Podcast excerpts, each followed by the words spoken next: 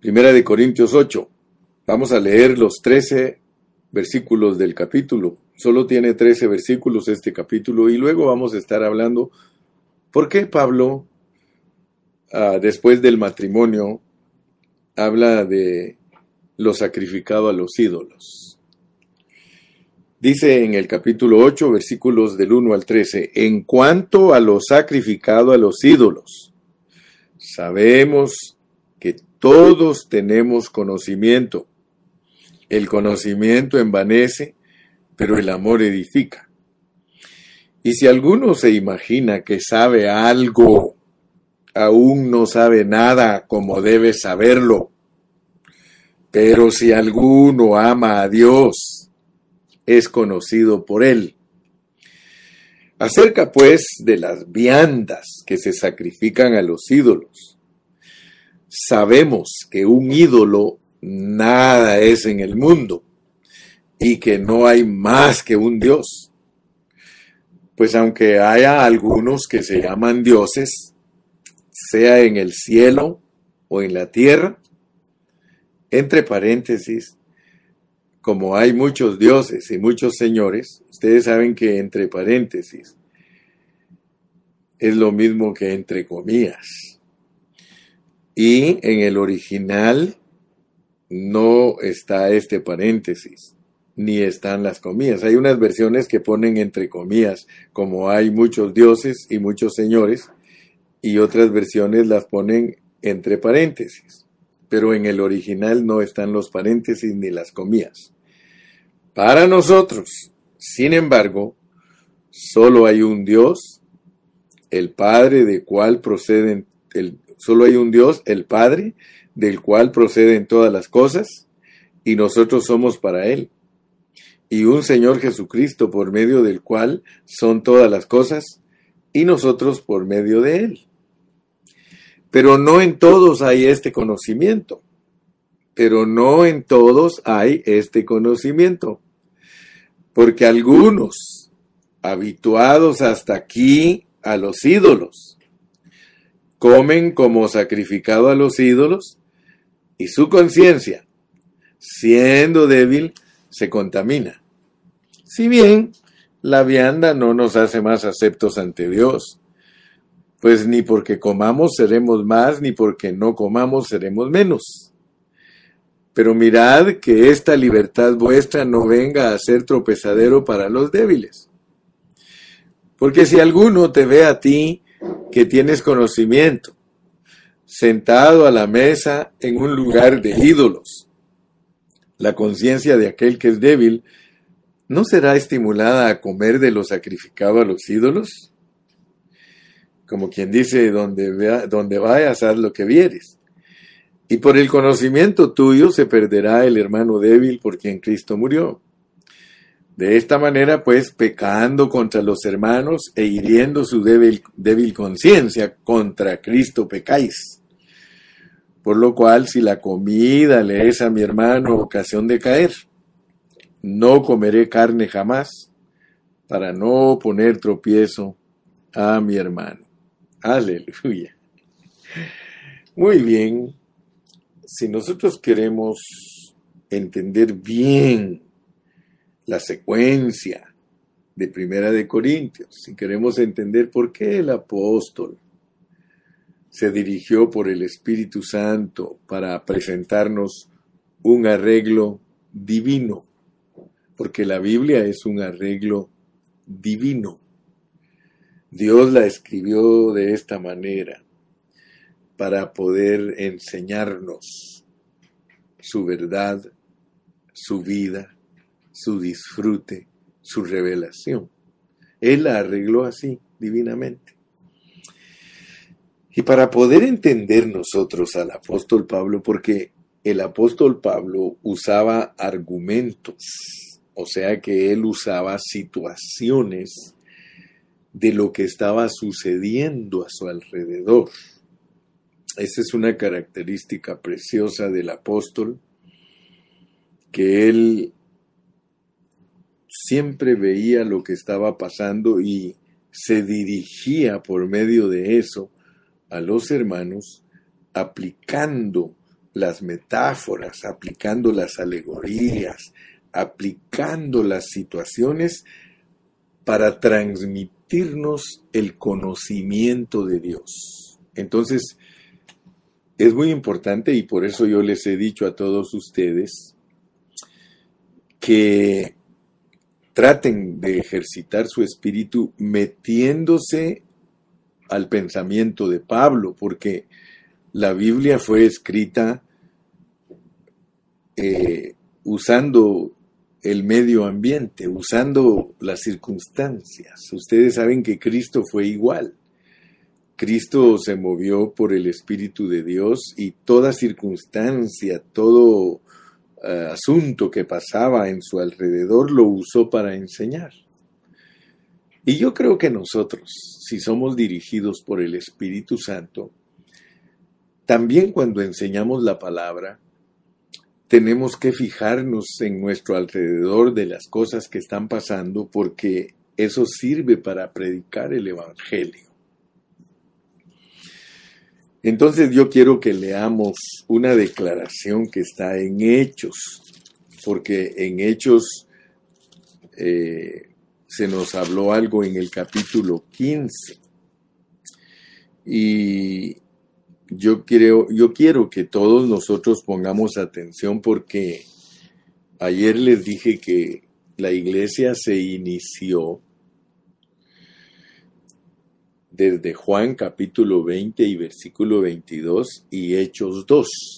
La iglesia ahí se inició y les hice mención de que la iglesia comenzó con un grupo de cristianos que eran judíos, judíos cristianos.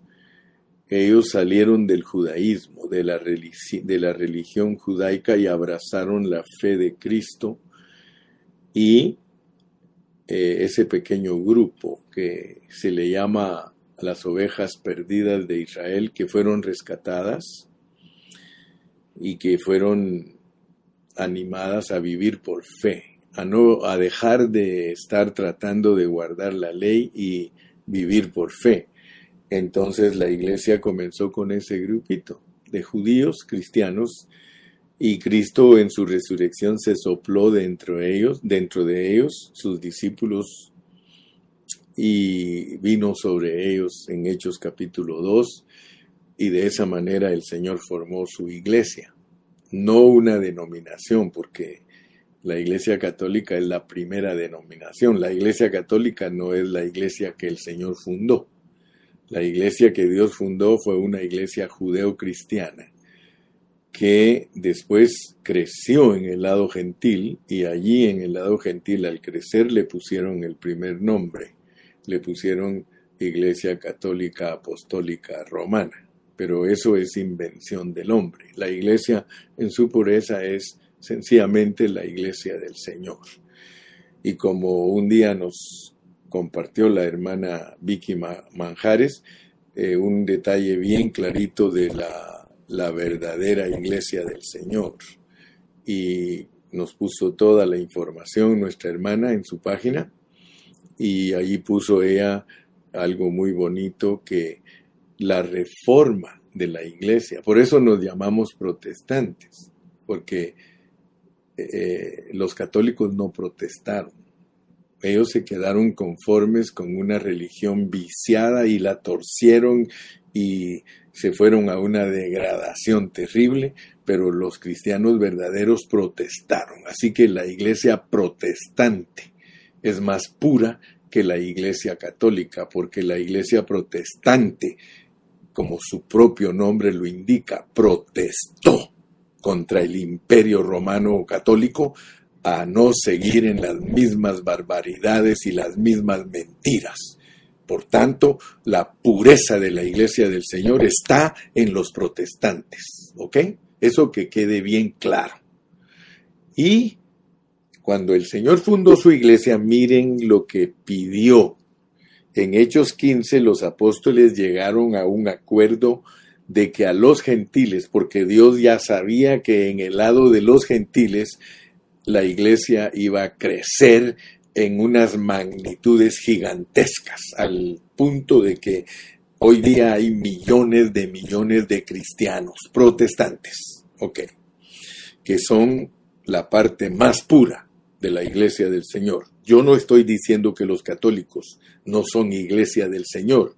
Yo estoy diciendo que no están puros, que están más puros los protestantes, porque Dios reconoce a la iglesia católica como una iglesia que es creyente y le llama Tiatira. En el libro de Apocalipsis, la iglesia católica es Tiatira. Tiatira representa a la iglesia católica y está presente en nuestros días desde que se fundó la Iglesia Católica, está Tiatira, está Pérgamo, está Sardis y la Odisea, y las cuatro iglesias existen juntas en este tiempo. ¿Por qué? Porque el cristianismo se volvió una mezcolanza y ahí estamos incluidos todos los que el Señor reconoce como su iglesia, aunque esté degradada. ¿Ok? Por eso en Tiatira se habla que el Hijo de Dios, no el Hijo de María, el Hijo de Dios, porque la iglesia de Tiatira dijo que era Hijo de María, que María era la Madre de Dios, y el Señor le habla como el Hijo de Dios. Entonces, muy importante que entendamos pues cómo la iglesia fue fundada y qué le pidieron a la iglesia que le exigiera a la gente que se convirtiera a Cristo, a los gentiles. Dice, Así que estoy en, Hechos 15, 27. Así que enviamos a Judas y a Silas, los cuales también de palabra os harán saber lo mismo, porque ha parecido bien al Espíritu Santo y a nosotros no imponeros ninguna carga más que estas cosas necesarias, que os abstengáis de lo sacrificado a ídolos, de sangre, de ahogado y de fornicación, de las cuales cosas, si os guardareis, bien haréis, pasadlo bien. ¿Ok? Nosotros podemos darnos cuenta que desde el libro de los hechos se pusieron las declaraciones de las cosas que se le deben de pedir a los gentiles convertidos. Amén. Las cosas que se le deben de pedir a los gentiles convertidos. Solo hay cuatro cosas. Y por eso, cuando llegamos a Primera de Corintios, el apóstol Pablo desde el capítulo 1 nos declara que la raíz de todos los problemas de la iglesia es nuestra mente, nuestra mente divisiva, nuestras carnalidades. Si ustedes se dan cuenta, el apóstol Pablo en Primera de Corintios habla acerca de una iglesia, de una iglesia que no se desarrollaba una iglesia que seguía siendo niña, una iglesia que era carnal. O sea que el apóstol Pablo les escribió a los corintios para enseñar una iglesia que no se desarrolla, que no crece espiritualmente. Y le pone como raíz de la niñez espiritual y de la carnalidad, de lo almático, de lo anímico, le pone de raíz la división, que soy de Pablos, que soy de Apolos, que soy de Cefas, que soy de Cristo. O sea que no es el pecado, no es el pecado ni los pecados lo que el apóstol hace resaltar desde el principio de 1 Corintios para mostrar por qué nosotros somos pecado y pecadores. Lo que nos enseñó Romanos, que somos pecado haciendo pecados, en Corintios es la vida práctica del pecado haciendo pecados.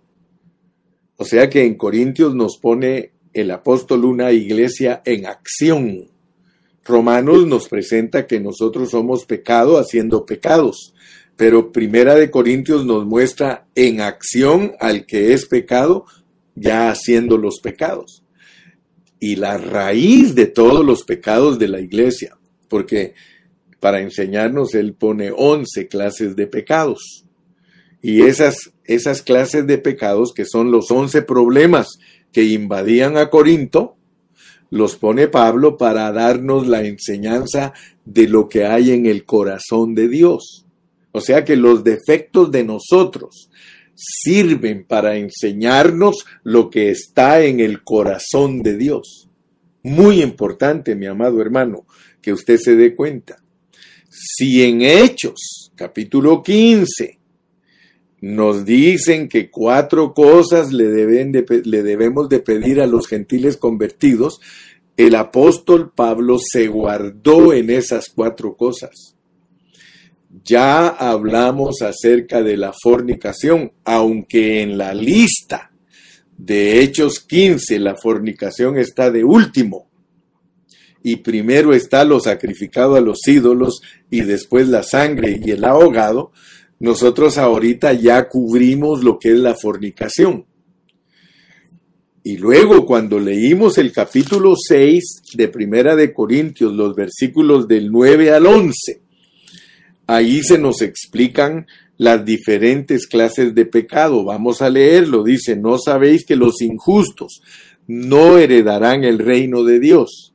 No erréis, ni los fornicarios, ni los idólatras, ni los adúlteros, ni los afeminados, ni los que se echan con varones, ni los ladrones, ni los avaros, ni los borrachos, ni los maldicientes, ni los estafadores heredarán el reino de Dios.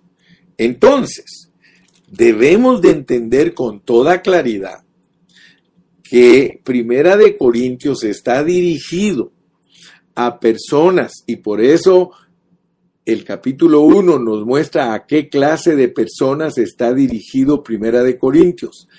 A personas que recibieron los dones iniciales, a personas que Dios les dio su vida, eso se llama recibir la vida eterna, y a personas que les dio el Espíritu Santo, como lo declara Hechos 2.38, los dones iniciales nos hacen a nosotros personas santas, aunque no hayamos crecido nada todavía, ni nos hayamos desarrollado y aunque seamos carnales, pero ya nacimos de nuevo por creer en Cristo Jesús, por tanto los dones iniciales están posesionados de nosotros y nosotros de ellos. Pero para heredar el reino, los cristianos tienen que crecer y dejarse transformar y ganar su alma. Por eso es que nos dicen en el 6 del 9 al 11 que hay cosas que nos pueden impedir heredar el reino de Dios. Muy bien. Entonces yo estoy llevando esta secuencia porque lo primero que nos hablan es de la división y ya entendimos que la división le abre la puerta al pecado de fornicación y que es difícil para nuestra mente natural entender que ser divisivos es abrirle la puerta al pecado. Hermano, si tú eres siervo de Dios y tú de verdad estás entendiendo la palabra de Dios, los caminos de Dios no son tus caminos ni los pensamientos de Dios son tus pensamientos. Tú tienes que internarte en el lenguaje de Dios. Tienes que meterte a la manera en que Dios habla. Dios te dice por medio de Primera de Corintios que si tú no tienes un concepto claro de lo que es el cuerpo de Cristo, si no sabes lo que es la iglesia y divides la iglesia por tus doctrinas o por tu manera de pensar o tu filosofía o tu, tu, tu estado anímico, tu, tu alma, si tú divides la iglesia por eso, segurísimo que le vas a abrir la puerta para que los otros 10 problemas siguientes entren en las congregaciones. Ese es el mensaje en su pureza, ese es el lenguaje de Dios, ese es el arreglo divino de Dios en su palabra. Entonces, cuídate de lo primero que es la división, porque si te cuidas de la división, estamos seguros, estamos seguros que los otros 10 problemas no van a hacer estragos en ti. Pero si tú tienes un corazón divisivo y te amparas en tus doctrinas para dividirte de los demás cristianos, entonces tú estás abriéndole la puerta a los diez problemas que están declarados en Primera de Corintios. Muy bien, yo creo que me estás entendiendo con toda claridad. Ya hablamos de la fornicación y por eso Pablo en el capítulo 6 habla bien claro de la fornicación y la fornicación está en el mismo nivel que otros pecados, así que él no se ocupó tanto en los otros pecados para explicarlos uno por uno, como la borrachera, como la maledicencia, como el adulterio. No, él se dedicó a la fornicación porque la fornicación tiene que ver con el uso correcto de nuestro cuerpo debido a que nos hemos casado con Cristo, porque el que se une al Señor, un espíritu es con Él. Eso es casamiento. Nosotros estamos casados con Cristo. Que no se ha manifestado nuestro casamiento, eso es cierto, pero ya estamos viviendo la realidad de un casamiento. Ya Cristo es nuestro esposo, ya estamos desposados al estilo israelita, estamos desposados. Ok, entonces, en el 6 nos empieza a hablar la seriedad que hay en la fornicación y luego el capítulo 7 entero nos explicó lo que es la fornicación para los casados, lo que es la fornicación para los solteros y lo que es la fornicación para las viudas. Así que ya entendimos claramente que los miembros de nosotros son de Cristo y que si nosotros prestamos nuestros miembros para otras cosas es lo mismo que tener una vida íntima con una ramera. O sea que cualquiera de nosotros que no es leal a Cristo está prestando sus miembros a el uso de la fornicación. Ya entendimos también que la fornicación física muestra la condición espiritual de una persona. Si nosotros fornicamos físicamente, es segurísimo que somos fornicarios espirituales. Y si somos fornicarios espirituales, segurísimo que vamos a ser fornicarios físicos. Muy bien. Entonces, con ese trasfondo que te he puesto y creo que te he explicado bien, con eso entramos al capítulo 8. Este capítulo 8 ahora nos va a meter a la comida. La comida. Fíjate, entre, entre las consultas que los cristianos le hicieron al apóstol Pablo, Pablo les habla concerniente a las viandas sacrificadas a los ídolos. Ahora, e, estos son términos griegos, son términos griegos, y Pablo usó estas circunstancias, pero quiero que notes algo bien particular del apóstol. Y es de que el apóstol tiene la habilidad, escucha bien, de disgregar, disgregar, y todos los predicadores debemos de tener esa cualidad. La palabra es disgregación. Si tú te das cuenta, todos nosotros, los pastores que queremos presentar bien la palabra de Dios, le ponemos atención a la disgregación. ¿Qué quiero decirte con disgregación? Esta es otra nueva palabra para ti que me escuchas por años. Disgregación. Si nosotros somos buenos predicadores, si somos buenos escribas, dice el Señor que debemos de sacar tesoros de nuestros tesoros viejos y tesoros de nuestros tesoros nuevos. Debemos saber usar bien el Antiguo Testamento y saber usar bien el Nuevo Testamento y bendecir al pueblo. Disgregación se debe de entender que es un acto de estar hablando de una cosa y luego resultar hablando de otra.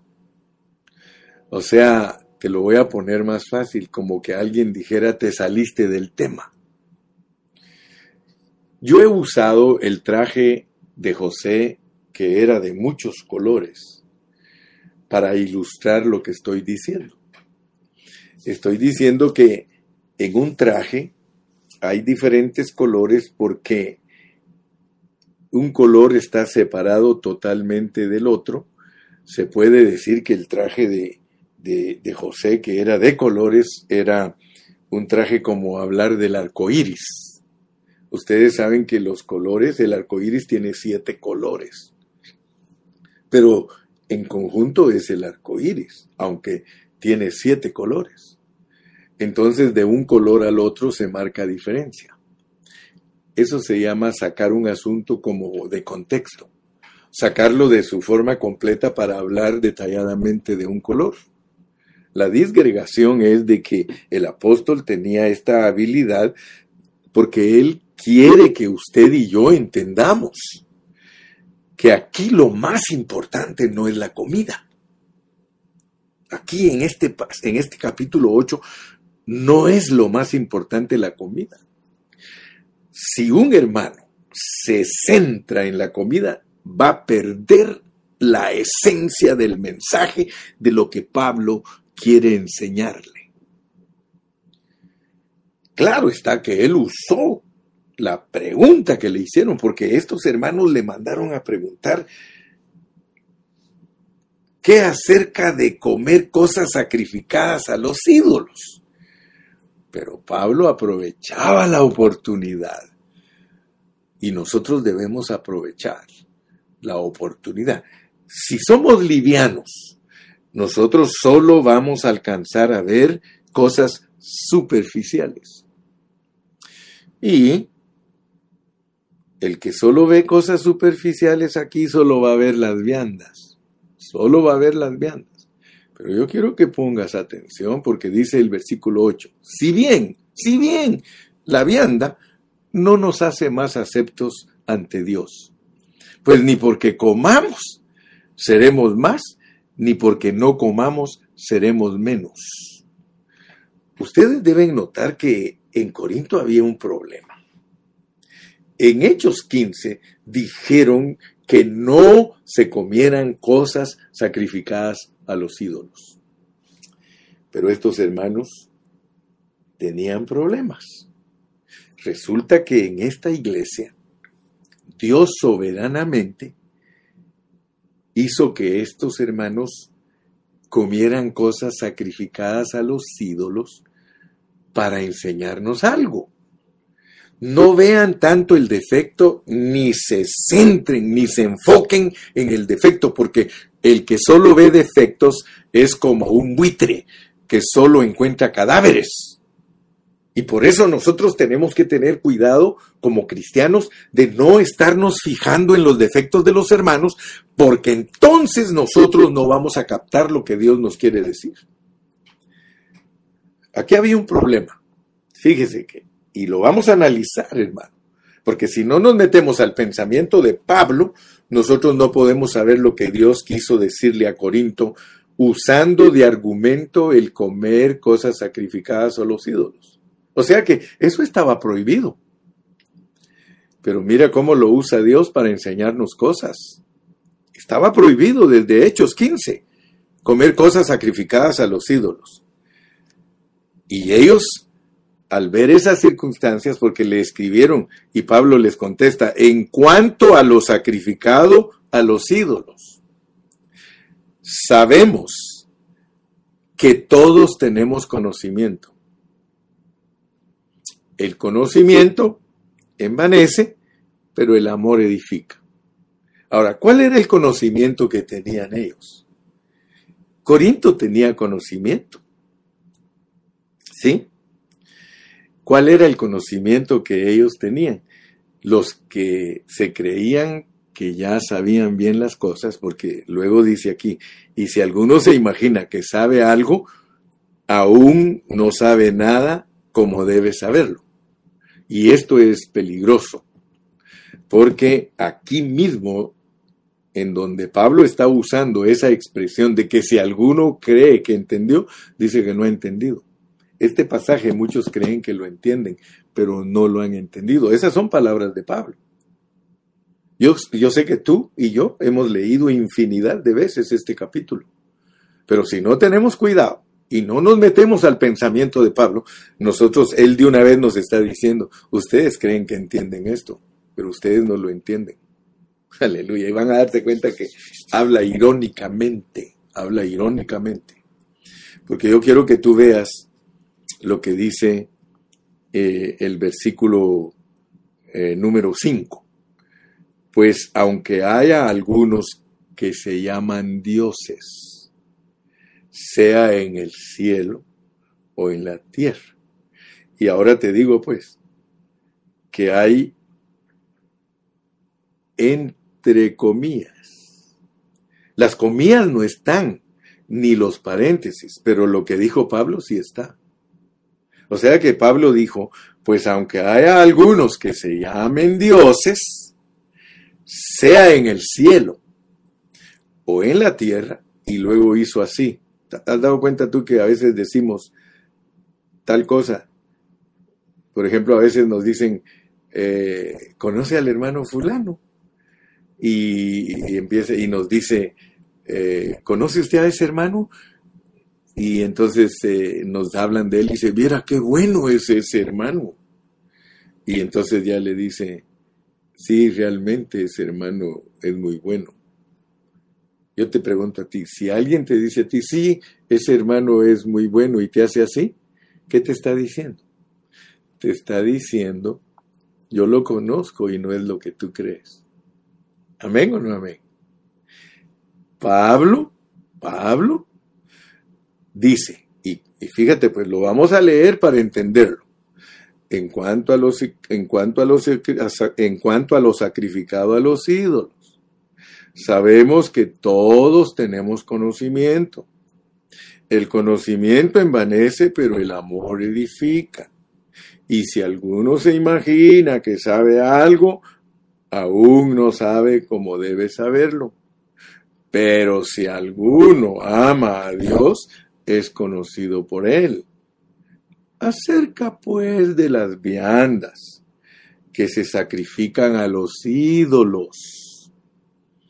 Sabemos que un ídolo nada es en el mundo y que no hay más que un Dios pues aunque hayan algunos que se llaman dioses, sea en el cielo o en la tierra, como hay muchos dioses y muchos señores. Fíjate pues, Pablo está hablando irónicamente.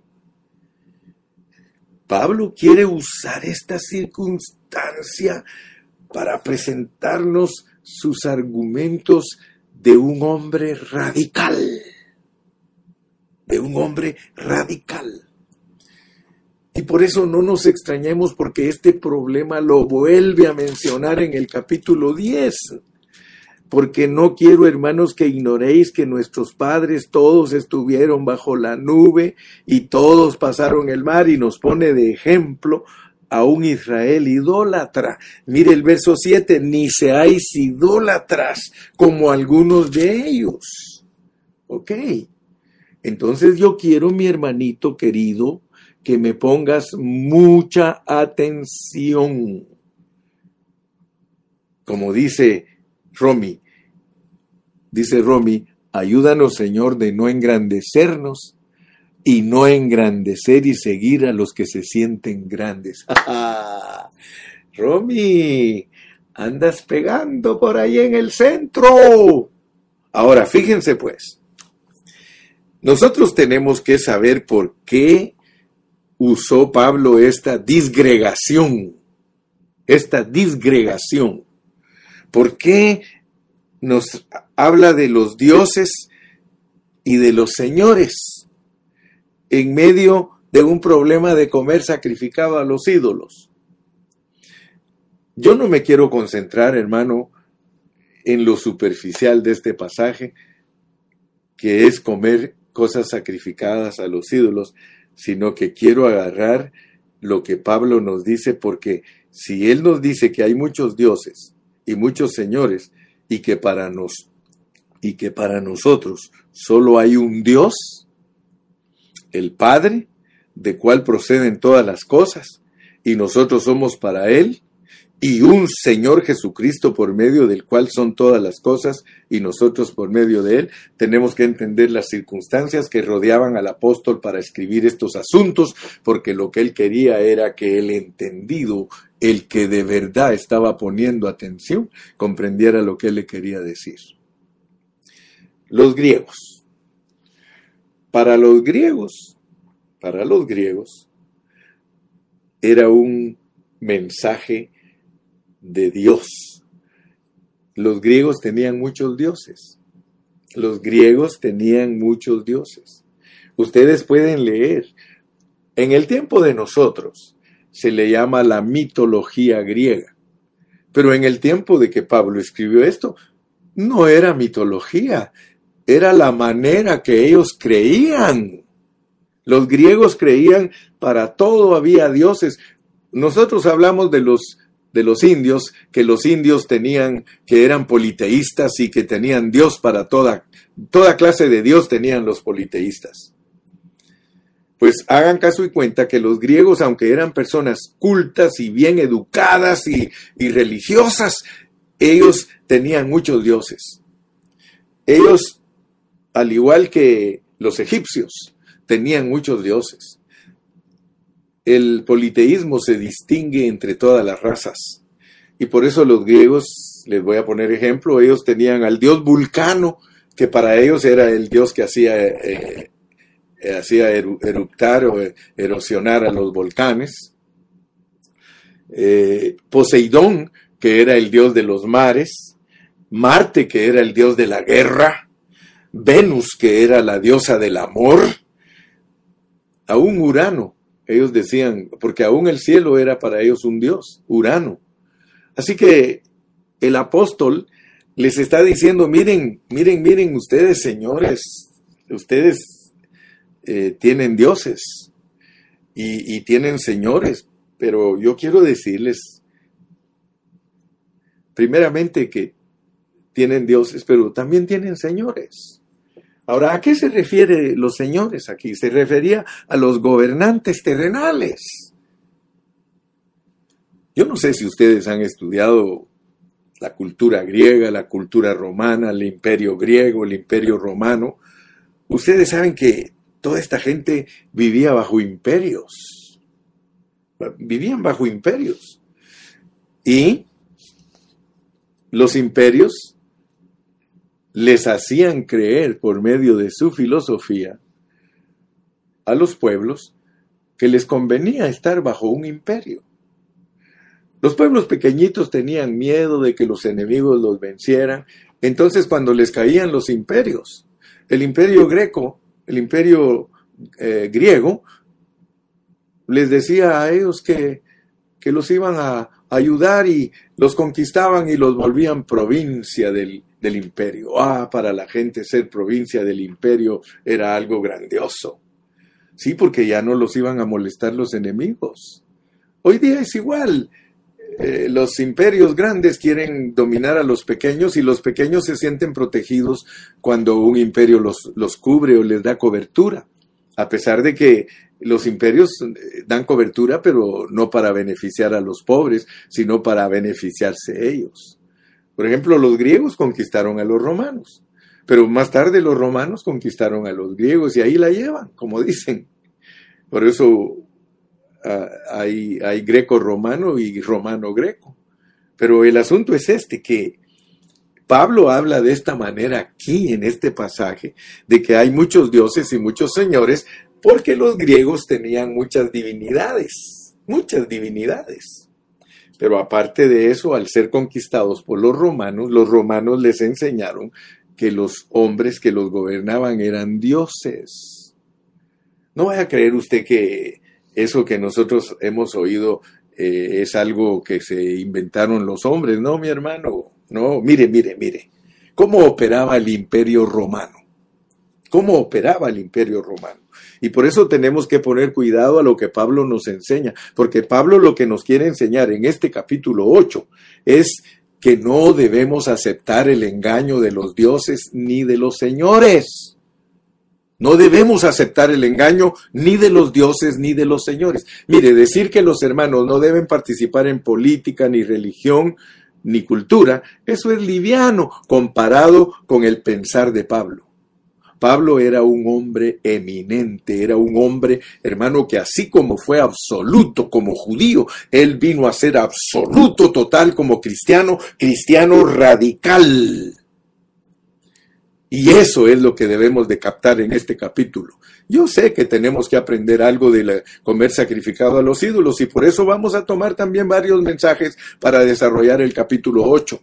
Pero yo quiero ingresarme con ustedes con lo más importante con lo más importante, porque los romanos usaban expresiones que Pablo, que Pablo, viviendo en ese tiempo, siendo eh, influenciado por el imperio romano, él aprovechó todo para demostrar que, que solo hay un Dios, que solo hay un Dios y Padre del cual proceden todas las cosas, y nosotros somos para Él y un Señor Jesucristo. Fíjese pues, Pablo usó todas estas circunstancias porque los que enseñaban, ustedes han oído términos, por ejemplo, a nosotros se nos habla de el rey de reyes, se nos habla del señor de señores, se nos habla del salvador, se nos habla del sanador,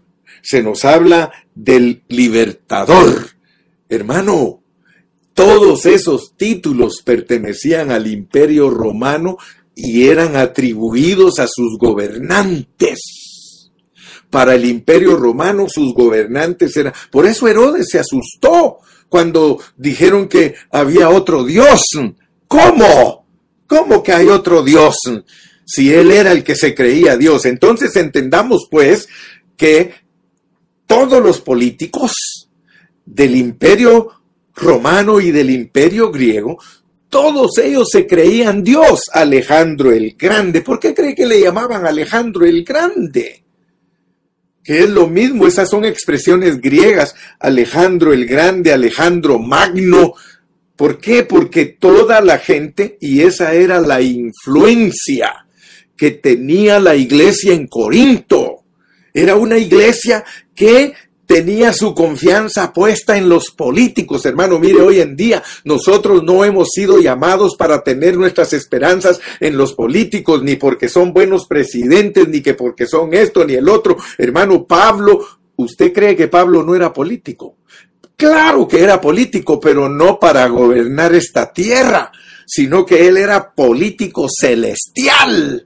Él demostró, hermano, con su convicción.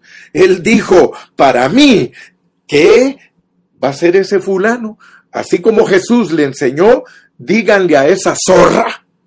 Díganle a esa zorra, porque cuando Herodes quiso hablar con él, le dijo que era una zorra. Hermano, los políticos, los reyes, todas las personas que están gobernando este mundo, el apóstol Pablo les dice, ellos no son dioses. Eso es lo que él estaba enseñándole a los corintios y lo usó el argumento de comer cosas sacrificadas a los ídolos, porque si nosotros no tenemos cuidado, el, el estar nosotros poniendo nuestra confianza en lo que no es el único Dios y el único Señor, aleluya. Si nosotros no somos radicales, sí, hermano, ¿usted cree que no le hicieron la guerra a Pablo? A Pablo le cortaron la cabeza. ¿Y sabe por qué le cortaron la cabeza? No vaya a creer que los políticos le cortaron la cabeza a Pablo por cualquier cosa. Donde quiera que llegaba Pablo, él decía y enseñaba que ninguno de los políticos era Dios y que ninguno de ellos era Señor y que el único Dios que hay es el Padre Celestial y que el único Señor que hay es el Señor Jesucristo. Así que para Pablo, dioses y señores, lo siento mucho, pero no existen. Por eso para él no existían. Ahora, nosotros nos asustamos que el apóstol Pablo cambie las cosas. ¿O no te asustas tú? Por ejemplo, en lo del matrimonio. Él dice, mas esto no es mandamiento del Señor, sino que es mi consejo. Aleluya. Y ahora viene y Pablo, es prohibido comer cosas sacrificadas a los ídolos. Hmm. ¿Ustedes no tienen conocimiento? Entonces ustedes no tienen conocimiento.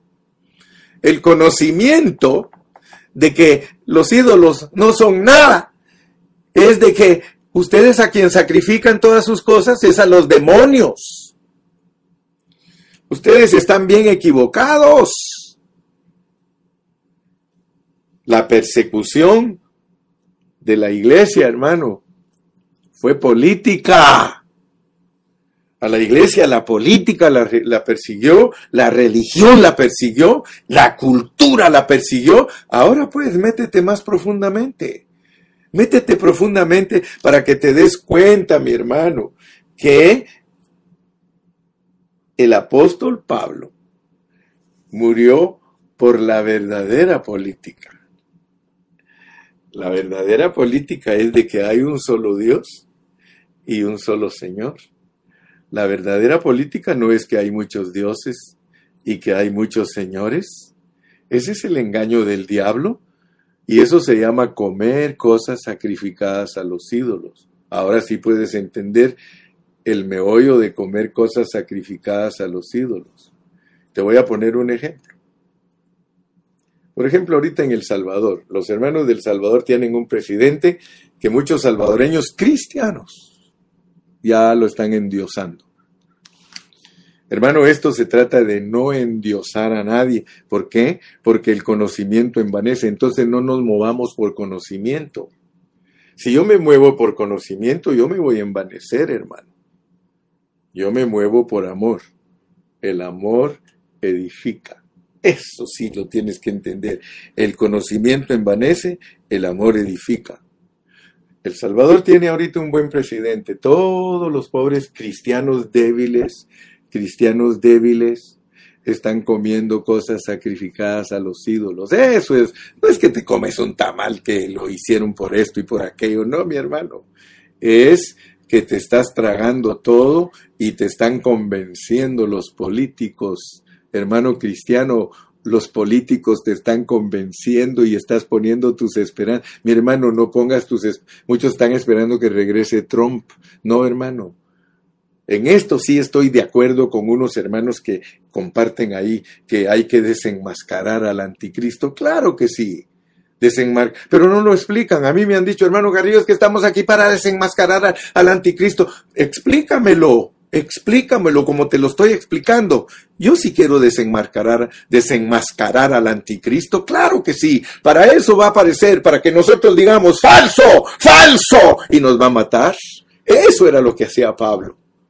Dioses falsos, ustedes tienen dioses falsos, ustedes tienen señores falsos, hay un solo rey, hay un solo Dios. Aleluya. Yo espero, mi hermano, que en esta mañana comprendas el mensaje que, te quise transmitir. Discúlpame por la disgregación. Que Dios te bendiga, Dios te guarde y hasta la próxima.